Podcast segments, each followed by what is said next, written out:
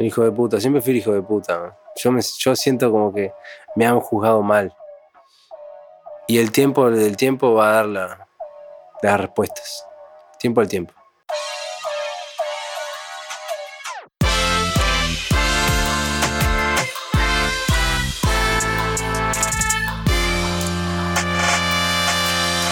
¿Está grabando? No sé. Muchas gracias por, haber venido. Gracias vos. por prenderte a esto, por venir a, a charlar un rato. Gracias por invitarme. Unas birras. Gracias por invitarme la, la rubia. Estamos hablando de eso, ¿no? Eh, año 2015, verano. Do- bueno, lo sacamos a final de 2014. Está en verano 2015, 27 de diciembre de 2014, sale de Locuras Contigo. Sale locura contigo. 27 de diciembre, nosotros lo filmamos el 26, me parece. El 26, yo edité el video así al trasca. Y ya estaba. Fue todo grabado con celular, todo mal. Pero tenía una esencia, viste, algo verdadero, algo de amigos, Ah. de joda, borrachos Sí, sí, en un barco. Y lo lanzamos el 27, boludo, y ya el 28. Yo veía pasar la gente con la canción y yo decía, Es que yo estaba pasando. ¿cómo mierda? Estaba pasando música eh, en Punta del Diablo. Y la gente venía el 2 de enero a decirme, che, ponete el tema este de esta banda Rombay que está resonando. Y era como. Yo, o sea, ni lo tenía. Claro. Me- llegué a donde me estaba quedando y me lo bajé. Porque todo lo, ahí. tira- lo tiramos tarde, en verdad. Un tema de verano se tira noviembre, Claro, sí, sí, octubre, como para que la gente lo vaya, lo vaya sabiendo. Ahí lo Sí. tiramos tarde. Pero cuando es para vos, es para vos. Había una energía, viste, ya que. Yo sentía que era muy positivo y que, que- y que estábamos siendo cada vez más grandes este, en, en audiencia, porque sí, sin, sin sentido. Rapidísimo todo. Rapidísimo. Bueno, estoy hablando en verdad, ¿por qué? Porque antes empecé con Marama. Claro. En junio de, de 2014 empezamos a, pro- empezamos a producir Marama y, y tiramos las canciones, boludo, y cada vez más, cada vez más gente, cada vez más gente nos escribían de diferentes países. Yo decía, pa, ya esto se fue, se fue a la mierda. Es que fue un movimiento, me parece. Era el momento justo de. de la gente, de la sociedad, del país. Creo yo que estaba esperando algo que fuera de acá, nuestro, ¿no? Mal. Me parece que cuando, cuando algo es exitoso también tiene esa pizca de, de suerte a nivel de que es el momento justo, las canciones justas, eh, las personas y el team justo, como que está también el, el factor, viste, su- suerte que es Sí. en el, el momento indicado para que se den las cosas. sí. Y me parece que sí, como que la cumbia venía de ser algo eh, más callejero, más urbano, y nosotros lo- lo- le pusimos un poquito más de pop. Y hicimos que la cumbia sea más popular, por así decirlo, que lo escuche desde la abuela hasta un niño. Eh, y estuvo de más, boludo. La verdad que esa primera etapa estuvo increíble. Todas las etapas estuvieron buenas. Creo aparte yo que fuiste de los pocos que supiste cómo mantenerte un poco, ¿no? Pues estamos hablando de, de los inicios, se rompe todo, pero hoy estamos cinco años después y seguimos, y seguís acá. Bueno, son 10 años después, porque yo arranqué con, yo arranqué con 16. Claro. Una banda que llamaba Estilo Libre. Sí, obvio. Que alguna vez la tocaste o no. Sí, claramente. sí, sí, sí, sí. Eh, De la costa. sí, claro. La costada somos nosotros. Estilo. Y, y arrancamos haciendo cumbia y nunca pensamos que íbamos a poder salir de Uruguay. Viste, hacíamos giras en, en- en- ni siquiera en camioneta, lo hacíamos en una ambulancia vieja que alguien nos alquilaba y no nos daba la plata para nada, lo hacíamos por amor al arte y porque me encantaba. Con la aspiración de algún día poder dedicarme ya más serio, pero la vida difícil porque salir de Uruguay era difícil con la música y, y en Uruguay se consume música, pero tampoco te da como para poder vivir de eso, capaz. Sí. Eh, entonces, no sé, tenían muchas dudas.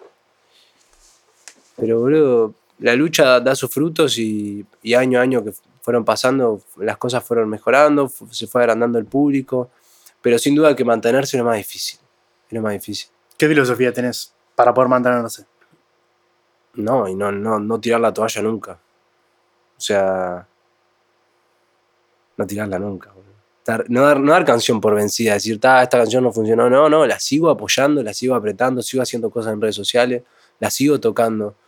Eh, y, pensar, viste, de manera positiva, no, no bajoñarte mucho durante mucho tiempo, porque obviamente cuando las cosas no te salen, viste, uno se, se recontra bajonea y dice, "Ta, esto capaz no es para mí, o mi momento ya pasó, mi momento no pasó. Yo no pienso que mi momento pasó pasó mi momento de- de- de arranque, de explosión. Sí, tuve una explosión en 2014, 2015. Me di a conocer. Pero mi mejor momento incluso no llegó, yo siento. Tengo que pensar así porque si no es como.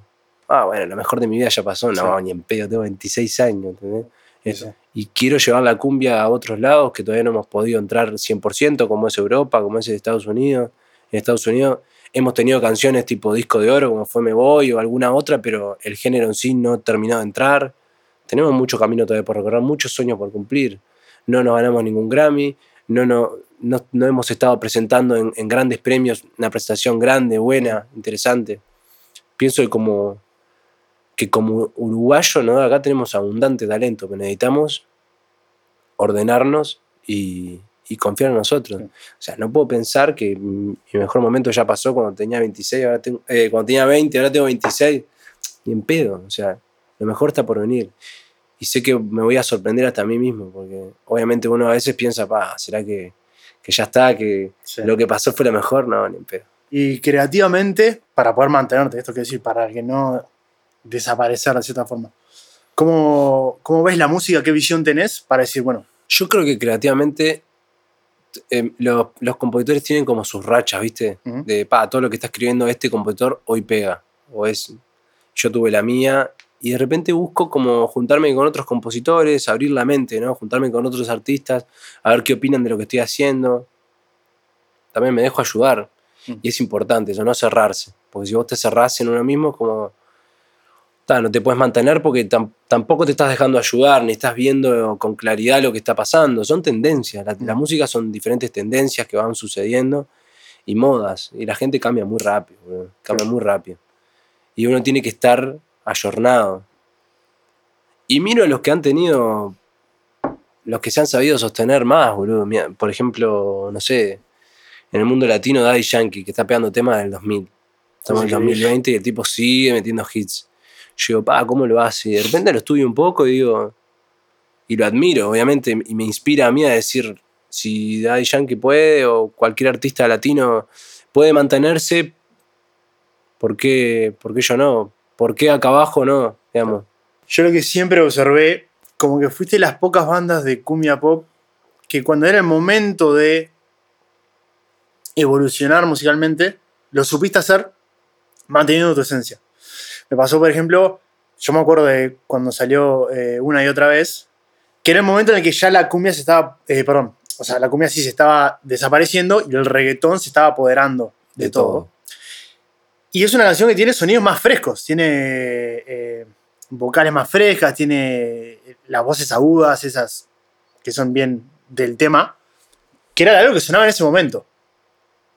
Entonces, por eso te preguntaba cómo lo mirabas creativamente para decir, bueno, yo soy Rombay, sé lo que soy, sé eh, cómo me establecí, pero en algún punto tengo que seguir estando. Yo creo que sí, que hay que adaptarse a las tendencias, pero no venderte por completo. Como que si te vendés, dejas de ser vos. Y ni vos te lo crees, ni la gente te lo cree. Entonces es esencial como... Es esencial que la gente te lo crea, porque si la gente no te cree, te- ya la canción no, no, no la van a consumir. Una y otra vez, como bien decís, ya estaba el reggaetón empezando a invadir 100% todo lo que era nuestra cultura musical Mm. porque el reggaetón no es nuestro, es algo que consumimos de otro país. Entonces sí le empecé a meter más cosas de reggaetón, no fue en una y otra vez, ya desde, desde siempre creo que Rombay ya sonaba un poquito más electrónico, más, más reggaetón, pero con la base de cumbia. Eh, y una y otra vez tiene, tiene esos tintes más reggaetón. Pero, pero, pero ahí está, ahí está, la- ahí está la, ahí está, me parece, como que el punto de saber eh, seguir con tu esencia, eh, eh, metiéndote en las tendencias que, musicales que están pasando. Igual a veces es difícil, boludo. A veces es difícil. Nunca sabes cuándo te estás pasando o cuándo. Y la gente te lo hace saber. Te dice, mira, esa canción no me gusta porque parece que estás haciendo el, el Bad Bunny. O esa canción no, no sé qué, porque. Entonces uno termina brillando por lo que uno es, me parece a mí. En la vida en general. Como si le intentás copiar a otra persona, no vas a tener brillo, porque ya eso otro lo está haciendo la otra persona. No tiene que ser, tener personalidad, hacer lo que a vos te gusta hacer, lo que vos sos, hacerlo brillar al máximo. Sí. Y a veces uno se pierde porque es como que, pa, pero en realidad lo que está sonando es lo del otro, entonces, ¿qué toca hacer? Es, es medio difícil. Supongo que le pasa a todos los artistas. Sí, y más a vos me parece como que fuiste una suerte de pionero en este género acá. Entonces la gente te puso mucho el ojo. decir, bueno, a ver qué hace este loco. Y creo yo que, bueno, puede seguir haciendo la misma cumbia pop del principio. Y no. No, aunque hay canciones que de repente ahora estamos armando que son más como para una- un estilo de melancolía a lo que hacíamos antes. Y también creo que ahora se lanzan canciones mucho más seguidas que antes. Entonces es como que quieren- queremos lanzar una como antes, lanzamos una cumbia como antes. Ahora otra con reggaetón trap, eh, otra con cumbia trap, otra con cumbia que propongo otra cosa. Y vamos lanzando y también vamos viendo a ver también qué es la gente lo que más le gusta. Claro, en definitiva, una- yo hago música para, para, para que se identifique también el, el popular y, y la canten en el boliche Claro. y, y se la disfruten. Si hiciera música para mí, o sea, no hago música para mí, hago música para que la gente se lo disfrute. Obviamente que me tiene que gustar a mí, obvio. pero siempre pensando en que la gente eh, se enganche con la canción. Pasa que hay una cosa como que el público tiene esa idea de que el artista hace música que le llena el alma y bueno, y la gente se adapta y en algún punto... Pero pará, porque, porque está unido eso. Hay algo mal ahí, como que hay gente que juzga mucho como, no, para vos haces música para vos o la haces para la gente y a vos solamente te importa el, el business. Y no, no es así. es que yo quiero que enganche con la gente. No hago música solo para mí, si no, no la subo a internet. no puedes vivir de eso. No, pero no la subo a internet. Para que la- las que hago para mí, a veces hago canciones que son para mí. Claro. No las subo. En piano, no sé qué, una canción que es para. Habla, yo siento que me desnudo mucho, como que estoy contando una historia que realmente es mía y que no quiero que nadie más la sepa. Me la quedo para mí. Pero después hay canciones que quiero que la gente la cante, boludo. Que diga, pa, ¿cómo, cómo a mí. O sea, Me Voy, por ejemplo, una por poner un ejemplo, es una canción que a mí que me siento identificado porque he tenido varias relaciones, no han funcionado, mejor me voy, me voy, me voy, me voy, me voy acostumbrando a que me hagan mierda en el amor. Digo, pa, me, me- me siento reidentificado, o sea, que es una canción que me encanta. Sí. Yo dije, pero además a la gente le va a encantar, porque ¿cuántos somos los que hemos tenido muchas relaciones y no nos han funcionado? Claro. Muchos. Y eso es lo bueno, como también identificar a la gente y que, y que conecte con la canción, esa es la palabra. Hay una idea como romantizada del artista que es un tipo turbulento que está en su casa encerrado y hace una música que le vuela el alma y bueno, vos sos partícipe de eso. Bueno, tan sí tiene esa mística, sí, es verdad, tiene Pero un no es lo poco de eso. Pero no es lo único, claro, no. Yo estoy pensando, pa, ¿cómo puedo empatizar también con la gente? Mm. ¿Cómo puedo hacerlos parte? Claro. Quiero que sean parte de esta canción, de disfrutarla todo. Me encantaría cantarla en un estadio y que todo el mundo la cante porque se siente igual que yo. Y pregunto, ¿ti- ¿tiene, para los que son más convencionales me van a decir, no, eso no es arte. No sé qué es arte, pavo. Para mí está de más estar en un estadio y que todo el mundo te cante Sí, la canción. sí, sí. La de que todo el mundo sufrimos por una relación y, y estar todo así, ¡ey! Yo qué sé, está de más. Y esa visión de, bueno, hacer las cosas o componer un tema pensando en la gente, ¿es una carga en algún punto? No, pero nunca pienso solo en la gente. Yo pienso en una, en, en una situación mía que estoy seguro que, va, que la gente se va a sentir identificada porque los sentimientos son, son los mismos. Yo soy un ser humano, tengo este, historias que contar y que estoy seguro que otros se van a sentir identificados. Y más, muchas veces las historias no son ni mías, me la cuenta un amigo y me dice, oh, mira lo que me está pasando con tal y tal persona. Y ahí yo empiezo a escuchar como, pa, estaría más por una canción eso. Y de repente no me pasó a mí, pero lo sentí en el momento. Como, pa, mira, como... Esa persona se enamoró de, de dos pibas al mismo tiempo. De repente nunca me pasó a mí, pero me inspiró a hacer una canción, ¿sacá? Y está buenísimo. No estoy pensando en la gente, estoy pensando en que a él le pasó y que seguramente a mucha más gente le pasó y vamos a hacer una canción de eso para cantarla todos juntos. Porque te pinta. ¿Sabes cómo pienso en las canciones a veces? De una manera primitiva. Me imagino en un fogón con todos siendo indios a los costados, uno tocando el tambor y dale, vamos a cantar una. Es como, ¿cuál se cantaría ahí? Una canción bien fácil, popular, que, Ujú. que nos haga sentir a todos algo. Y a veces la- la- la- las pienso, increíblemente las pienso así, boludo. A veces las siento así. En un fogón, no cantarían, me voy, Sí, obvio. me voy, me voy, me voy Sí, sí, sí. como que. No sé, los sentimientos tampoco han, han cambiado tanto de la prehistoria hasta ahora, son los mismos. Y Eh. hay... No, perdón, te, te- No, nada, eso. que- Algo más filosofales. pero- No, está buenísimo porque Gracias, hay... amigo. hay- Salud. No brindamos. No, no brindamos. Salud. Este, Vamos arriba. hay una visión también... eh, no sé cómo decirlo. Como... ¿Para más- qué, qué te dicen los otros artistas, tipo, porque has tenido muchos podcasts? ¿Qué te dicen los otros artistas de, de las canciones? Como, ¿En qué se inspiran o, o de, o de qué, de qué manera la piensan? Eh, si vamos al género, por ejemplo, cuando hablamos con Bauti Macia, Ajá. él, él era muy consciente que la música que hacían Toco para Vos es una música pensada para la discoteca. Ajá.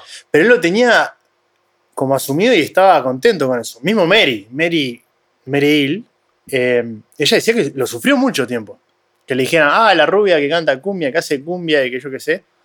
Hasta que empezó como a amar el proyecto y decir, ah, esto es lo que yo hago. ¿Sabes qué me parece a mí? Hay que valorarse, como realmente subir el autoestima a medio, ¿no? Decir, oh, pará, no, no, no me denigren por esto. Yo Obvio. estoy haciendo cosas tan buenísimas. ¿Quién dice que la música que es para la discoteca es peor que la música, eh, no sé, de- para escuchar en tu casa tranquilo? Sí, sí. O sea, eh, no- son dos músicas diferentes que las aplicás para diferentes momentos. A mí me remolesta eso. Como que la gente dice, no, haces cumbia, en verdad, no sé, no, no sos tan valorado. Bueno, vamos a ver hasta cuándo. Porque ya la pusimos en un lugar en el cual se valorizó mucho. Y la vamos a seguir haciendo crecer. creo que también ha pasado, que lo he hablado con ellos, eh, que les pregunto, ¿qué rol piensan que va a ocupar la cumbia o la cumbia pop de acá a 15 años? Porque algo que yo, que yo he visto, no sé, por ponerte un ejemplo capaz que es distinto, pero con Justin Bieber. En su momento cuando sacó sus primeros temas, obviamente fue criticado, ah, este que hacía pop, que hace una música capaz que más comercial. Hoy en día es como es un ícono pop y se le da otra valorización. Sí, el tiempo valoriza las cosas también. Pero si te fijas, desde que él arrancó, que hacía baby, baby, baby, era una cosa más pop, y ahora, o lo que solía ser el pop, y ahora mm, ha hecho desde reggaetón hasta, Sí, hasta sigue siendo R&B. Sí, sigue siendo pop, pero el sonido no es el mismo. ¿Sabes a lo que me refiero? Como que en la, en la cumbia seguramente no, sea la- no puede ser la misma. Bueno, pero entonces también lo que decimos, que tenés que ir mutando. Sí, también, va a tener una evolución. Sí, sí, sí. Y en, en eso lo apuesto yo, como en que tiene que haber una evolución de la cumbia. Como la hubo en el reggaetón, como la, como la hay en el pop y como la hay en, o sea, en todo. Nada se queda quieto porque es que la gente pide otra cosa. Todo el tiempo pide cosas nuevas. Se aburren. Y los artistas también se aburren de hacer la misma. Ah, la cumbia pop también es una evolución de la cumbia. De la cumbia villera. Sí, Sí. sí. Y la cumbia villera es una mutación de la cumbia colombiana. Que es que la cumbia nació en Colombia. Y va a seguir, va a seguir cambiando. Y, y la, la cumbia anda a saber de dónde viene, capaz que de mismo del reggaetón. Del coso africano ese. Sí. Hacían esto. Y ahí le agregaban. habrán agregado eso y le habrá sido la cumbia. No sé esta parte. pero- No, está bien. Pero seguramente. Pero. ¿Y lo, lo ves vos eso ahora? eh, que estás posicionado en otro lugar que era distinto a cuando empezaste? Que la gente te ve con otros ojos. No sé. Capaz que sí. O sea, al principio no se nos valoraba como se nos valoró un par de años después cuando vieron el éxito. Vieron que hicimos tanto velódromo acá, hicimos un montón de Luna Park en Argentina, shows gigantes en Chile, en Ecuador, bueno, en, en varias partes. Entonces ahí fue como, ah, pará, esto que, que- yo denigraba o que pensaba que era una música que no tenía ningún valor, sí la tiene, porque al parecer la gente va a ver. Entonces ahí cambió un poco, pero de ahí hasta acá no sé. No sé si les ha cambiado mucho la, la mentalidad. Creo que sí, que, que empezaron a valorarnos más como artistas, capaz.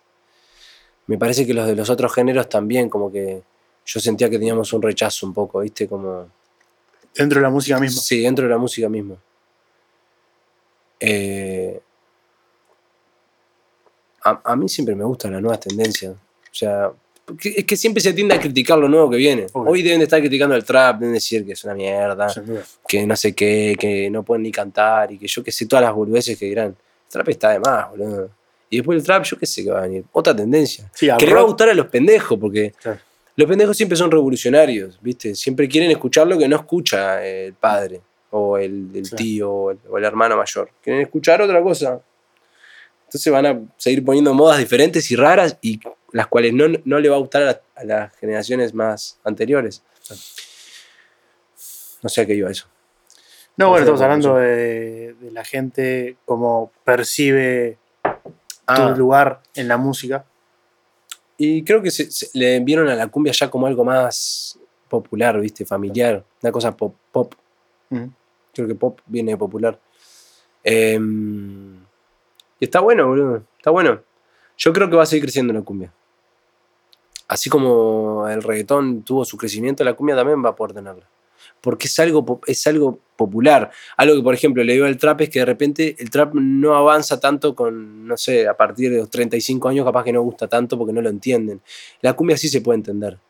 No es que no me guste, el- a mí me encanta el trap, pero le veo eso como que capaz, algo que tiene bueno la cumbia es que es más, es más popular. La abuela te la baila en la cumbia. Y se puede bailar más. Exacto. Bueno, lo- los gringos como que el trap le meten, ¿eh? Lo, lo saltan. Sí, es más tipo rock and roll. Claro. Siempre decimos que el, que el trap es, es, es como la evolución del rock and roll. Para, para mi oído es lo mismo. E- Es el mismo tempo. Sí, para que sí. entienda la música, para vos también. Es, el mismo tempo. Le falta una guitarra, sí, rock and rolleando y una batería y es lo mismo. Es exactamente lo mismo.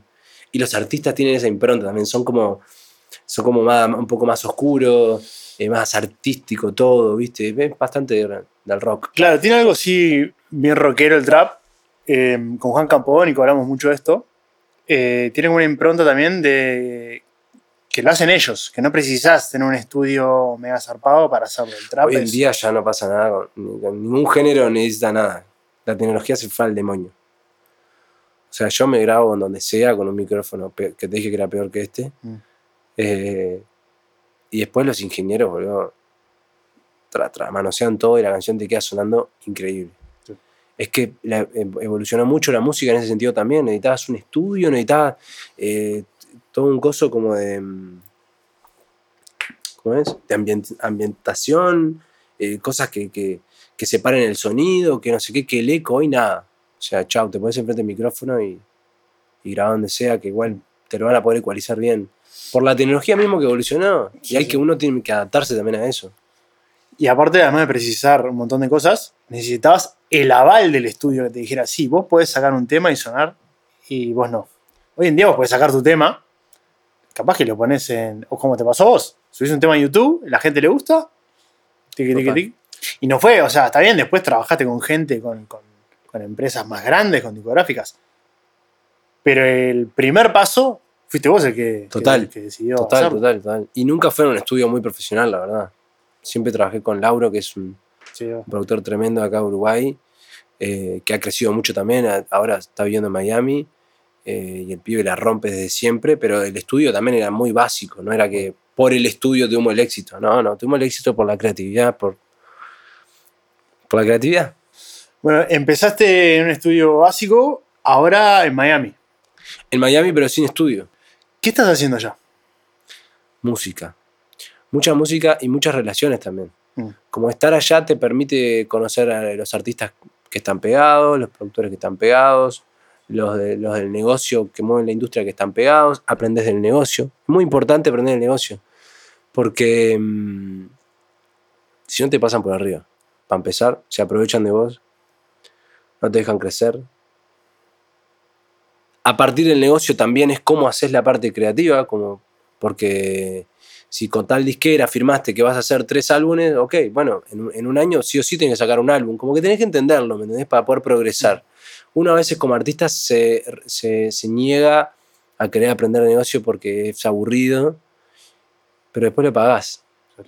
Es importante tenerlo claro, hacer los negocios lo más claro posible con la gente que firmes, porque eso te caga la carrera y, y te, y te, te para a, a no poder dedicarte a lo que vos amás. Si te cagan, vas a tener que a, ir a otro trabajo, a buscar plata, a, hacer este, otra cosa que no te gusta para conseguir el dinero, para poder vivir y hacer la música como un hobby. Cuando en verdad el- la música lo podrías haber hecho un negocio si le das un orden y un entendimiento de cómo es el negocio de la música, Mm. que va variando todo el día además. Cambia todo el tiempo. Desde que yo arranqué hasta ahora cambió 100%. ¿Sí? Sí. ¿Qué es lo que más viste? Y la digitalización de todo. Antes no, no- las disqueras no sabían bien cómo era lo digital, ¿viste? Cómo, cómo se recuperaba eso, cómo se recaudaba todas la- las regalías en Spotify, YouTube, etc. Y, y yo llegué a vender discos. Con Marama y con Rombay llegamos a vender discos. Sí, sí. Hoy no se vende un disco ni loco. Cre- Creo que ni lo imprimiríamos. Ni para tenerlo yo. O sea, porque es que no. Chau, es la era digital. ¿Cómo viviste ese cambio de, bueno, software bajes acá en Uruguay, tenés tu reconocimiento Y allá todo, nadie. Y llegas allá? No, Me encanta. no por nadie, pero Me estás encanta, en otro lugar. Me encanta. Arranco de cero. Me encanta. Me encanta porque es, es- es un lugar nuevo en el cual podemos empezar a crecer, nos podemos empezar a dar a conocer y estoy seguro que tenemos, tenemos el talento con mi equipo, pues no soy solo yo, con el equipo, con Connie, con Lauro, tenemos el talento para que vamos a proponerles algo nuevo. Este es nuestro sonido, esta es nuestra cosa y podrán estar los que nos tienen fe y los que no nos tienen fe y los que dicen, eso es muy raro a lo que está sonando, pero en algún momento tendremos nuestro espacio, nuestra ventana para meternos allá, del todo con nuestro sonido. Y mientras tanto hay que ir haciendo relaciones, hay que ir haciendo contactos, conociendo compositores, productores, este, para también que ellos nos den su, su manera de pensar, para juntarnos a hacer música. Y yo antes era muy, viste, de que, nada, que, la, que, la, que la música hable por sí sola, la- las relaciones no me importan mucho.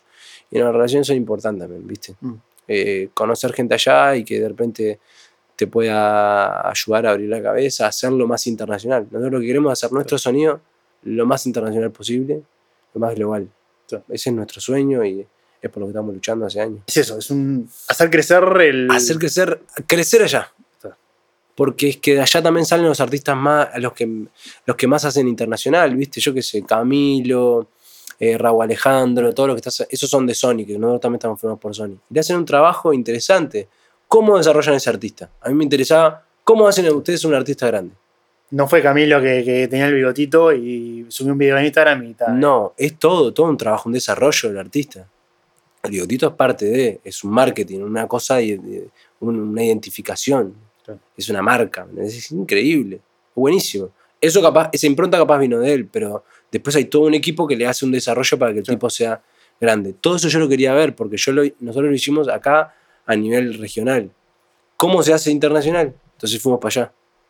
Y estamos aprendiendo, hasta hoy estamos aprendiendo, no, no, no es que aprendimos todo, pero llevamos, no- no- nos llevó un tiempo, boludo, desde el 2018 hasta hoy, entendiendo cómo, cómo era la industria, que tampoco nadie te quiere explicar, porque no le sirve a nadie que los artistas sepan cómo es el negocio, no les sirve. Entonces uno tiene que ir rebuscándose, entendiendo, ah, mirá, entonces era así, ah, mirá, la canción, el máster, máster genera un dinero, la- la- los derechos de autor generan otro dinero, como tiene varias aristas que uno tiene que comprender. Mm. Y todo eso te lo da Miami porque acá no, no hay una industria muy, muy establecida de lo que es la música. ¿Cuál es la diferencia más grande que viste entre cómo se manejan allá en Miami y acá? Dejando de lado todo el tema de la maquinaria, que es 10 veces más grande, pero la cultura de la gente. La maquinaria es la misma. O sea, sí hay estudios increíbles allá y todo. Y hay, bueno, hay ingenieros muy buenos. Sí, capaz que maquinaria está tan zarpada. Pero no, no en sí la maquinaria con la que se graba, sino los ingenieros que después agarran la canción. No, la maquinaria digo el todo, toda ah, la, ok, la ok, operación. ok, ok, ok. Eh, todo. Hay una persona para cada cosa. Hay una persona que se profesionaliza para cada cosa. Por ejemplo, cuando llegamos, me tocó hacer sesiones de estudio, viste, con 10, 15 compositores. En, para una canción sola. Éramos 10, 15 ahí adentro del estudio. Yo decía, pa. ¿Y ahora cómo voy a hacer una canción con tanta gente opinando? Mm. Yo solía hacer mis canciones solo. Y allá es no. Hacer. Hacer, hacer. Era una canción para Rombay. una canción para Rombay. Hacíamos un lo que me, me metieron en campamento, un campamento para Rombay. Todos los días teníamos diferentes compositores durante 7, 8 días, todos los días del estudio y hacer, hacer canciones, hacer canciones, hacer canciones. Yo no estaba acostumbrado, yo decía, no, no, pará, vayamos más lento, no, Es no, mío esto. no decidamos, claro, no decidamos, no, pero no porque sea mío, sino por, no, no tienen al tuntún y que eso quede en la Claro. canción, sintamos, sintamos la letra, No. que algo tenga que ver. Claro, pero digo, es mío no por tipo ser egoísta, sino porque, bueno, es mi bebé esto también un poco. Yo quiero. eh, Trátenlo con amor. Eso. Hagan la- hagamos la canción con amor. Ellos eran como, dale, no importa, hagamos la canción. Era su trabajo. Pero acá no existe el compositor que se dedica a ser compositor. No, no hay ese puesto. Ese fue el primer puesto que yo entendí. Dije, pa, claro, esta gente compone mucho mejor que yo, capaz, porque compone todos los días. Sí, todos los temas. días, todos los días. Todos los días tiran dos, tres canciones. Dos, tres canciones todos los días. Entonces, en la cantidad sale la calidad. Es una industrialización del producto, es como estar haciendo chorizos. Sí, sí. Entonces, en un punto, el, el producto que, aunque necesita esa magia, necesita eso orgánico también, el pro- eh, no es un- un- una industria común, no esto no es championes, no es chorizos, pero en un, en un mo- en un momento, si vos lo industrializás tanto, da sus frutos también de calidad, como que lográs hallar el hit mundial. Viste que de repente si se ponía Fer solamente a componer en el cuarto, no lo, no lo llegaba a hacer Mm. porque, bueno, no, no sé, porque hacía una canción cada dos semanas, cuando me inspiraba yo, cuando yo quería. Capaz llegaba así. No, nada, nada, nada te garantiza nada. Pero obviamente que haciéndolo mucho más y estando súper enfocado, como que sí, más. Y, mm, y después, como ese puesto, muchos otros puestos que no sabía ni que existían, para que, para que el, el- artista eh, siga creciendo. Uno que solamente se dedica a buscarte marcas a traerte marcas, ¿viste? Habla todos los días. Vaya, bueno, no voy a mencionar marcas, pero está todo el tiempo cachando marcas, a ver qué te trae de negocio para vos. Y eso, eso acá, digo, pa, Lo haces vos. claro, eso lo hago yo cuando tengo tiempo, cuando alguien me presenta a alguien. Allá no, es el que te trae las marcas, el que te trae los shows, el que te trae este, los artistas, el que se, se- se- dedica a juntar artistas para que, para que salgan featurings. Sí, sí. Y así todo, es, es todo mucho más industrializado para que el artista siga creciendo. Y está buenísimo eso. Y a nivel Acá de mentalidad, es decir, la forma de pensar, ¿hay una diferencia? Sí, también. Sí. Sí, son mucho más abiertos. Hay muchas culturas juntas. Están los colombianos, los venezolanos, puertorriqueños, argentinos, uruguayos, chilenos, están todos. eh, eh, españoles. Entonces son, son más abiertos a todas las tendencias. Eh, acá somos un poquito más cerrados. Ujú. El uruguayo, viste, como que le, le cuesta más adaptarse a, a nuevas tendencias o cosas así. Y me incluyo porque yo soy uruguayo.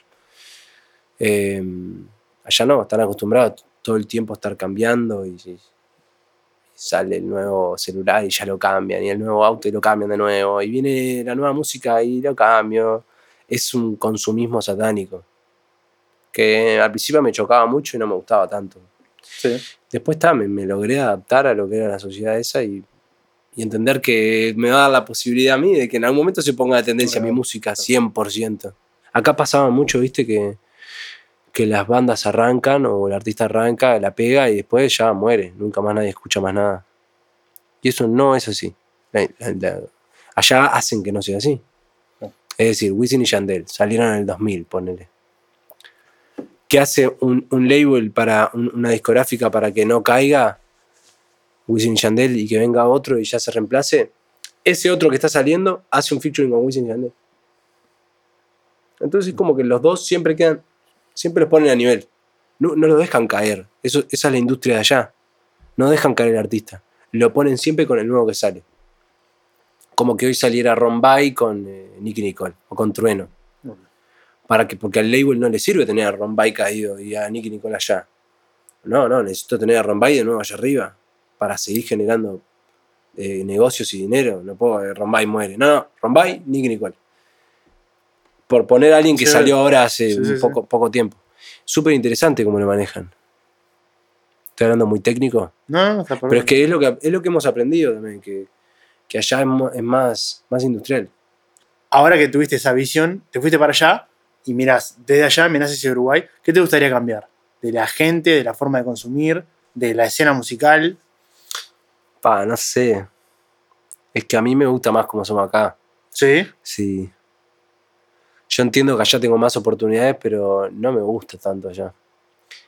Lo que me da a mí las ganas de estar allá por, por motivos laborales también me las quita a nivel personal, como que siento que los valores están muy trastocados también, ¿viste? Es que el que tiene el mejor auto, el no sé qué, es el más propio. Y, y está, está todo lo de, lo de ostentar está mucho Sí. más mucho más marcado, ¿viste? Y eso me, me re molesta porque el uruguayo es bastante simple.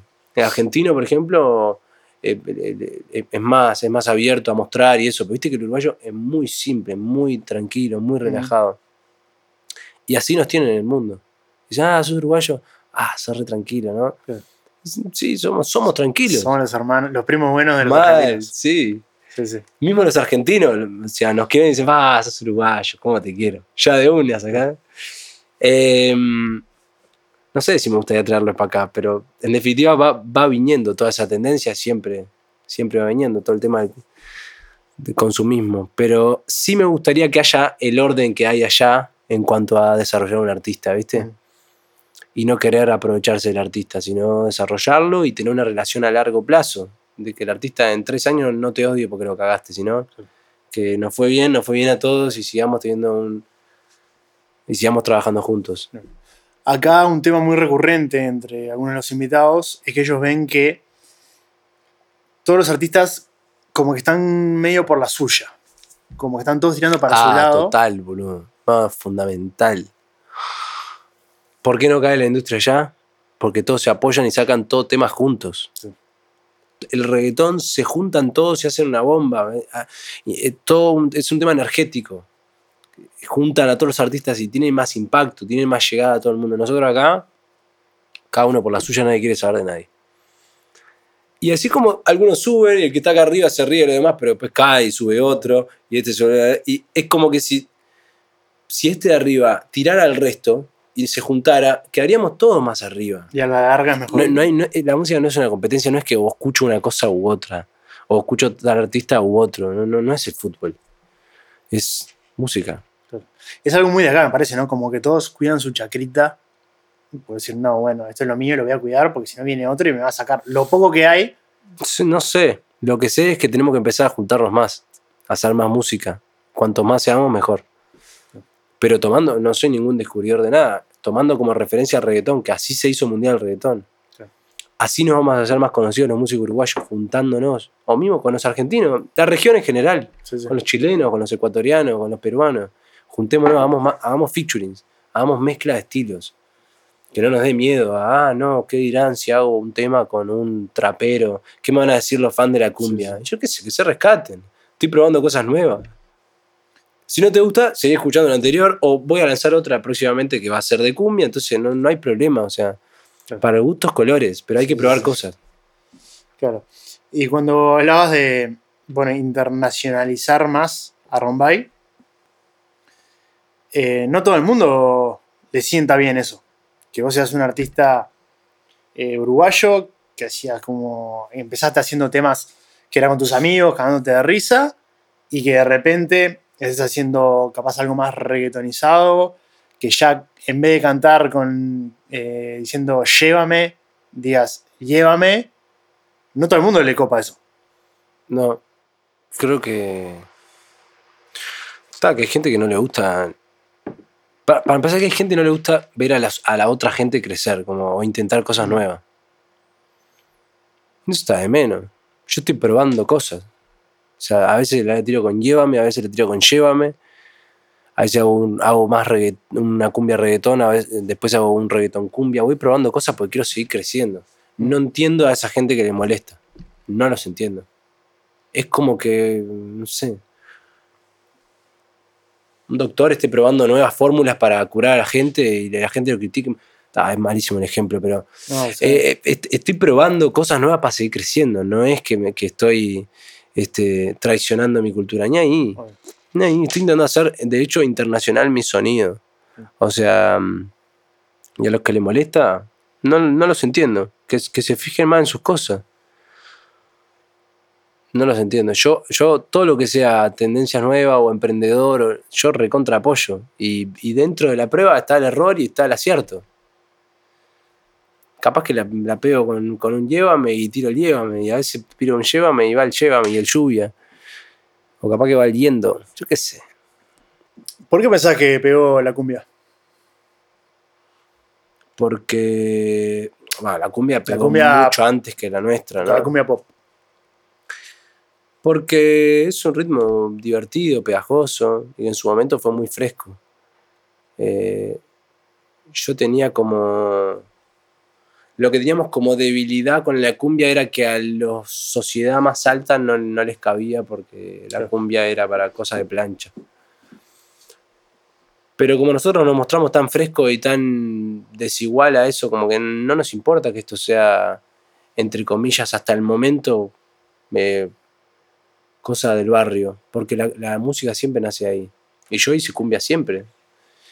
Pero cuando más se pegó fue cuando lo hice ver más, más, más elite, como salimos de la verdad. Locuras contigo, estamos saliendo en un barco en Punta del Este, como una cosa, viste, super high. Y la gente siento que lo empezó a ver como que ta, la cumbia está sonando to- en todas las clases sociales. Entonces, creo que se vio cool lo que nosotros hicimos. Dijeron, ta, estos pibes que están divirtiendo, y se vio natural, se vio cool. Y les empezó a cagar la cumbia pop. Esa es la que, la que es. Y ahora hay una suerte de, de resurgimiento. ¿Viste? Y la tendencia van y vienen. Como con los campeones. Como que te querés poner unos Adidas, después te gustan los Nike, después de los Nike a los, los topper y después los topper, los yo qué sé, y después volvés al Nike. Yo creo que la cumbia pop lo que tiene también que es fácil de, de entender o de digerir. No lo digo como algo malo, al revés. lo digo Como como- no- para nosotros sí, pero para otros países no tanto. Claro. Bueno, hay un resurgimiento de la cumbia ahora acá, en Uruguay, Acá. en Argentina. Sí, sí, sí. Me encanta. Yo soy fan de la cumbia, nací escuchando cumbia. Chau. Voy a ser amante de la cumbia. ¿Cómo- vos, que, vos que estás en el boliche. Hmm. Bueno, Estaba. estábamos. Estábamos. Eh, a partir de la- hay un mito que dice que a partir de las 4 de la mañana, si no pones cumbia, al DJ le tiran huevos. No, no, huevos no al me han DJ le escupen. Huevos no me han tirado, no me han Pero escupido, no, porque está. Eh, pero, Digamos, a partir de las 4 todo el mundo pide Sí, cumbia. sí, porque ya no nos cabe más la electrónica, ni el reggaetón, ni una mierda. Es cumbia. Sí, sí, sí. ¿Es real eso? Y un poco sí, lo que pasa que es lo que hablamos hace un poco más temprano, hay como una especie de romantización de, de la cumbia. Entonces, ¿Qué, qué vendría a ser la romantización? claro, que se ve con otros ojos, entonces la gente cuando ya está re en pedo a las 4 y media de la mañana y dice, ay, ¿te acordás de este tema que lo cantamos en el verano de 2015? Claro. Y se ponen como locos. Claro. y te vas más para atrás, el polaco eh, te explota. Obviamente, depende de cada DJ. Claro. Yo, mi filosofía un poco es que a medida que empieza la noche se va como.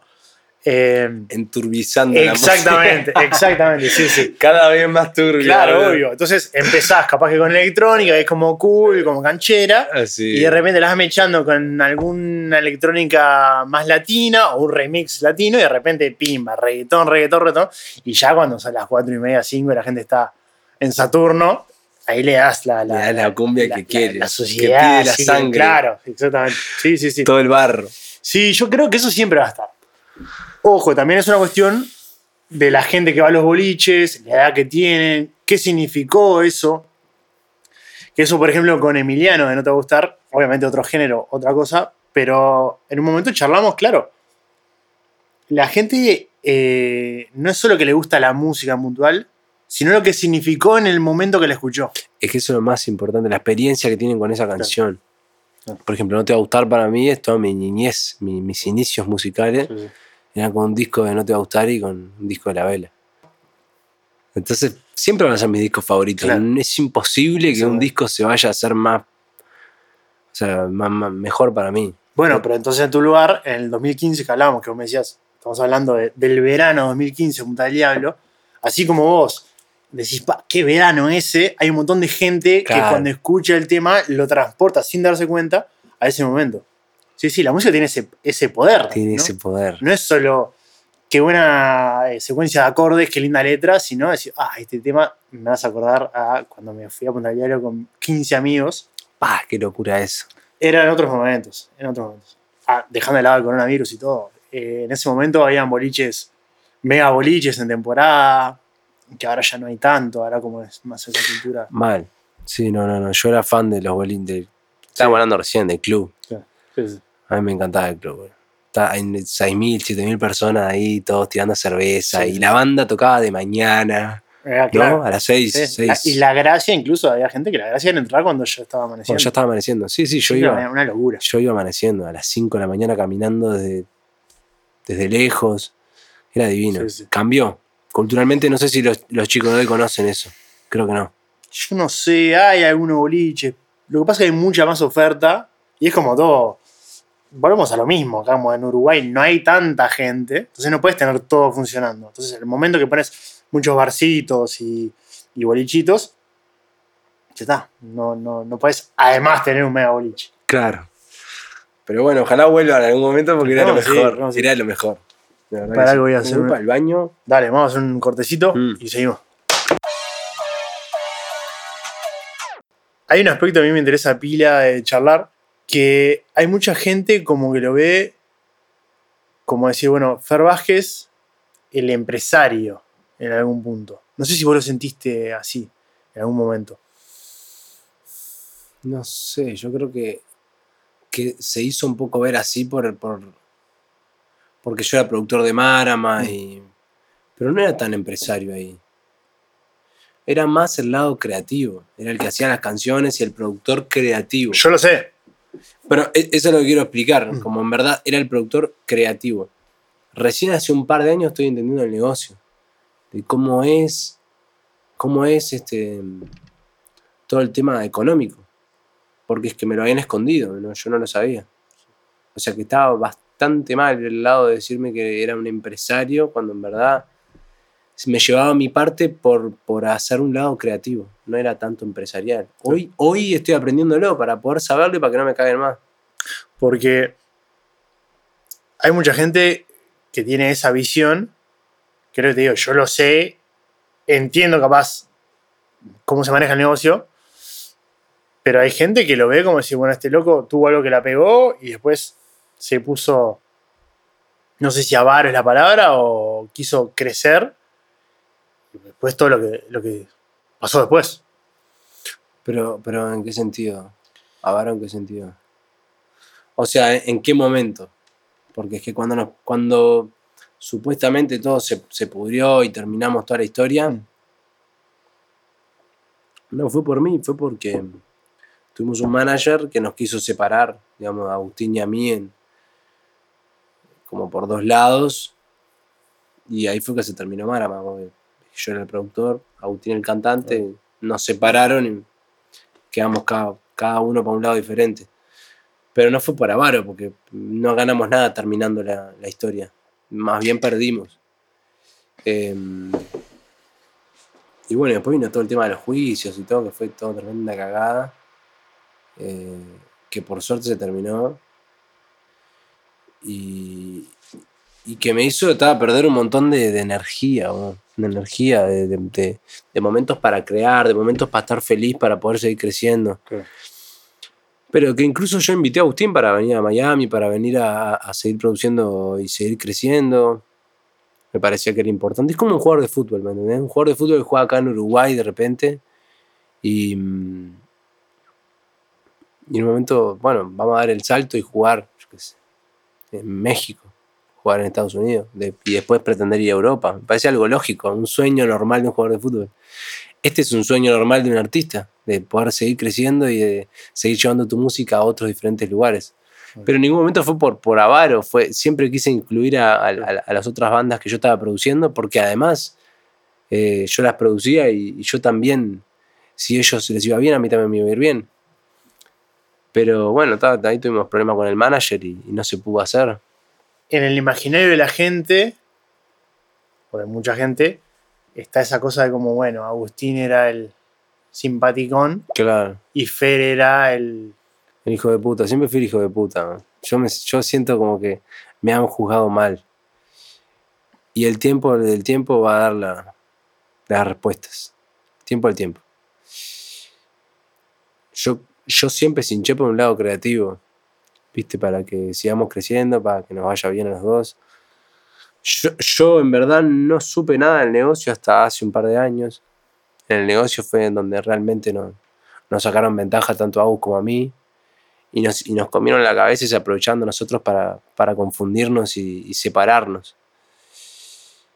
Eh, el Agus, no sé si pudo ver eso o no lo pudo ver. Pero esa fue la gran cagada, ¿viste? Haber firmado contratos del cual ninguno de los dos teníamos idea, ni nos asesoramos con un abogado ni nada. Entonces ahí la cagamos. Eh, y, se- y- y como esa persona nos hizo ponernos en contra, a Agustín y a mí, terminó él haciéndome un juicio a mí, que terminó en la nada, además. Terminó en la nada.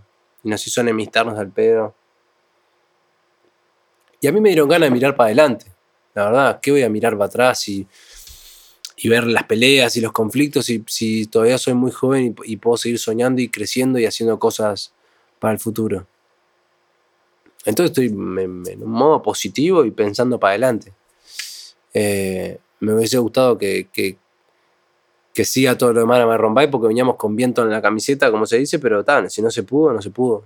Y, y tengo que seguir para adelante, no, no me andan mirando para atrás. ¿Qué época era eso? ¿Cuál época? eh, con todos estos. ¿Conflictos? Sí. Y 2017, 2018. ¿Es posterior o durante cuando ustedes están en showmatch? No, después, Después. después. Después. Después, Porque- Bueno, en Showmatch también, viste que hubo ahí como que nos separaban un poco, como que decían que yo no sé qué o que él no sé qué.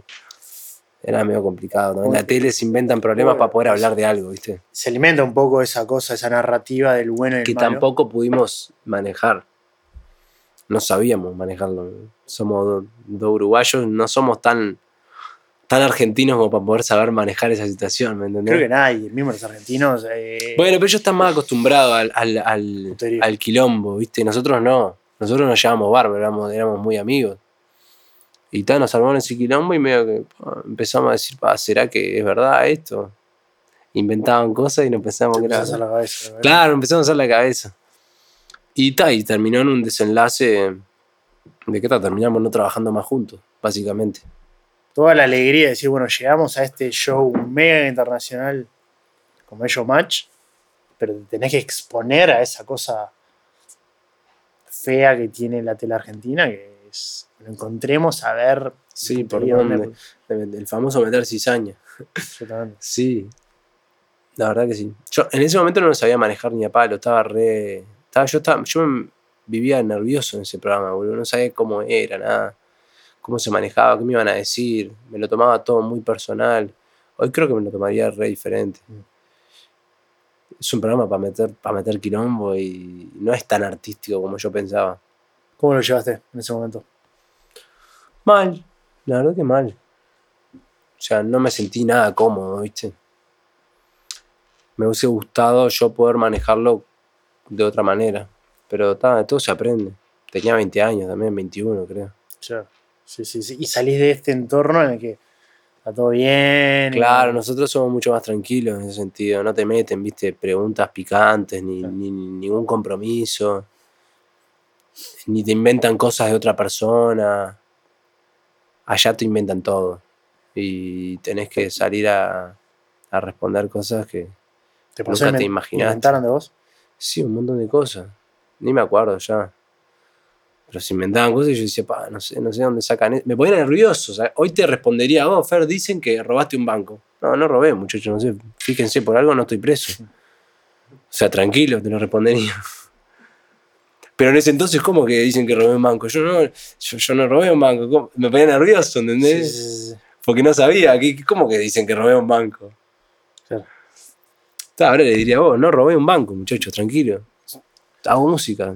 Bueno, viendo el lado positivo, ayudó un poco para catapultar el. Y para volverte más fuerte, vos más seguro, uno tiene que estar seguro. Fíjate que tanta crítica a veces te hace, viste, tambalear. Este, que dicen una cosa, que dicen otra. Uno tiene que estar seguro de lo que uno es. Y me costó eso, porque tanta crítica te, llega, te lastima, te hace sentir que, que estás haciendo algo mal, cuando en verdad la gente siempre quiere hablar algo, siempre te, te, critica algo. Y tal, tenés que estar tranquilo con lo que haces. Y la gente aparte se piensa que uno, como ya llega a cierto nivel, un estatus, o en tu caso, presentarte showmatch y dices, ah, este ya está sentado, le chupa un huevo, y te afecta la crítica. Siempre Sos te un afecta. ser humano. Yo me un- acuerdo que en un momento éramos tipo tendencia en puteadas en, en, en Twitter. Va, éramos, no, era yo. Tipo, va, Fer Vázquez no sé qué, Fer Vázquez no sé cuánto. Y yo leía todo eso y yo de noche la pasaba mal, leyendo todos esos comentarios.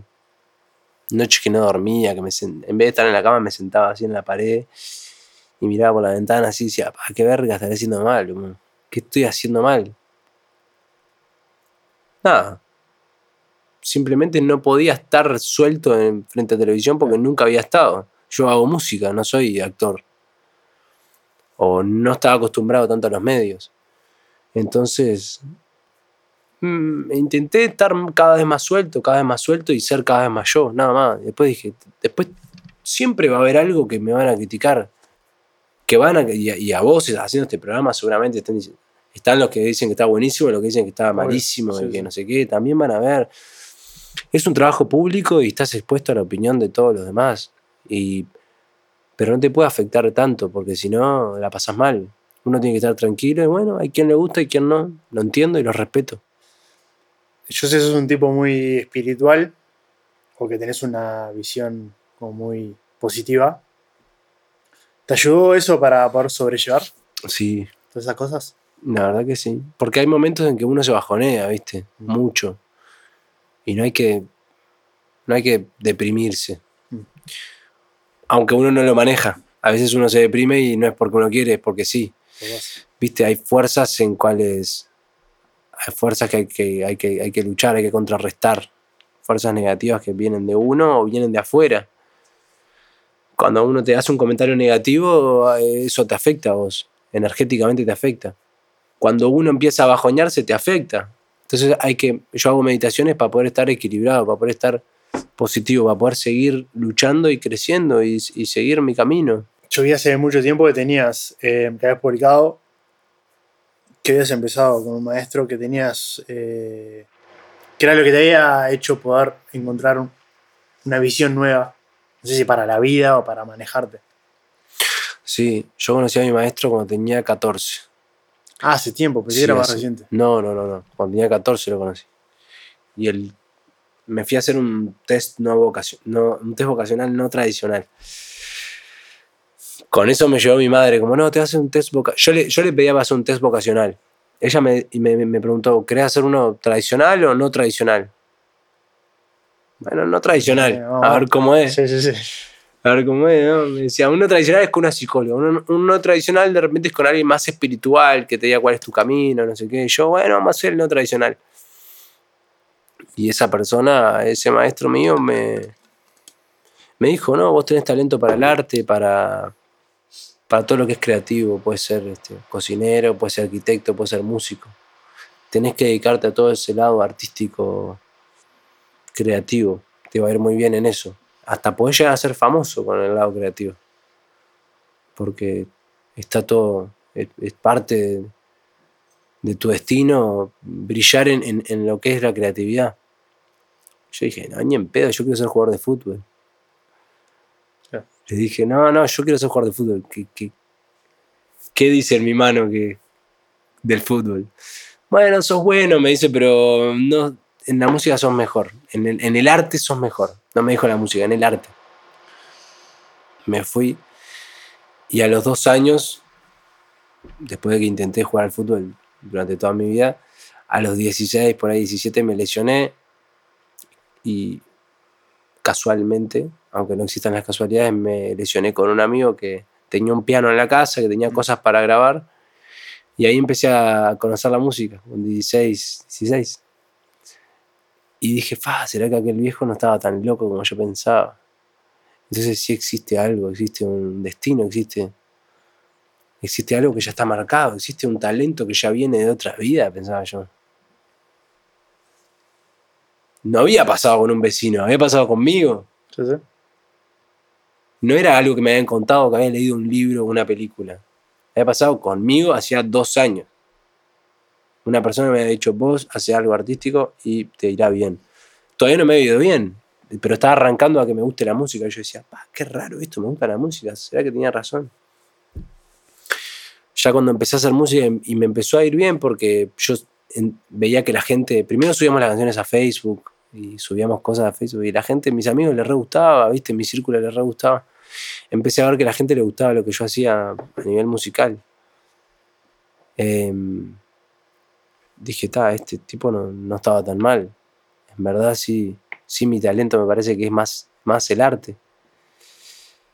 Y ahí empecé a conectarme con él ya mucho más, empecé a ir mucho más frecuente a su consultorio, a hablar de la vida, a hablar de lo que él pensaba, qué pasaba, hay un destino, hay una reencarnación, este, qué es lo que hay que él sabía que yo iba a ser músico, que yo podría haber sido músico famoso.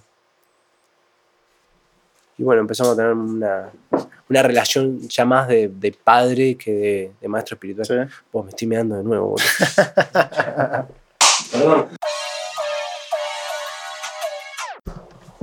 No, ¿Qué? no me doy cuenta de que estaban hablando. Estaban hablando algo, vos dijiste el dolor de panza no, eh, que te mirabas para afuera por la ventana. ¿Dolor de panza? No, yo no pensaba. El dolor de panza mío ahora dije eso.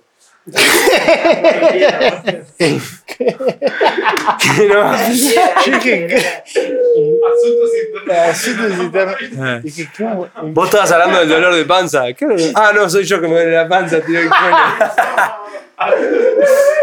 la pilaste, ¿verdad? Vos, mi cuerpo me disparó. Viste, tipo, dijo, esto que lo tenías que pensar, decirlo. Sí, sí. Ay. Sí. Este, sí, bueno, no. Quedaron colorados. eh, em, Amigo, no, me, me, entreveraste más.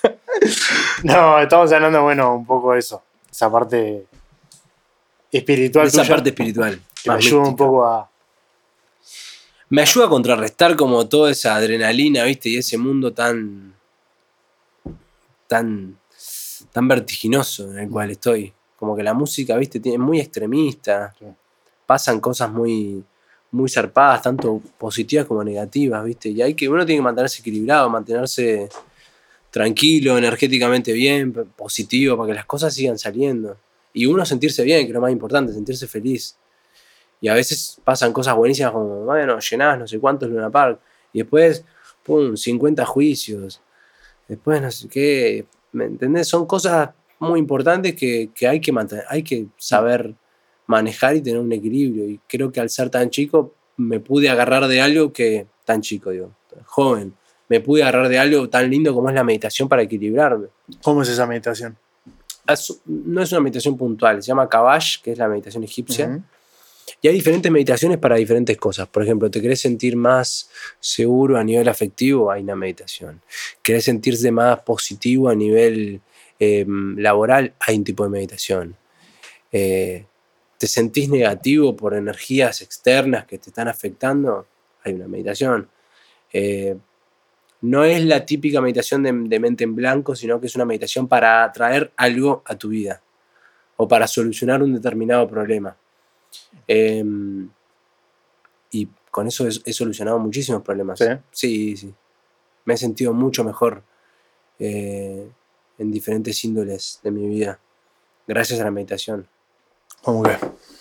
¿Cómo? ¿Cómo qué?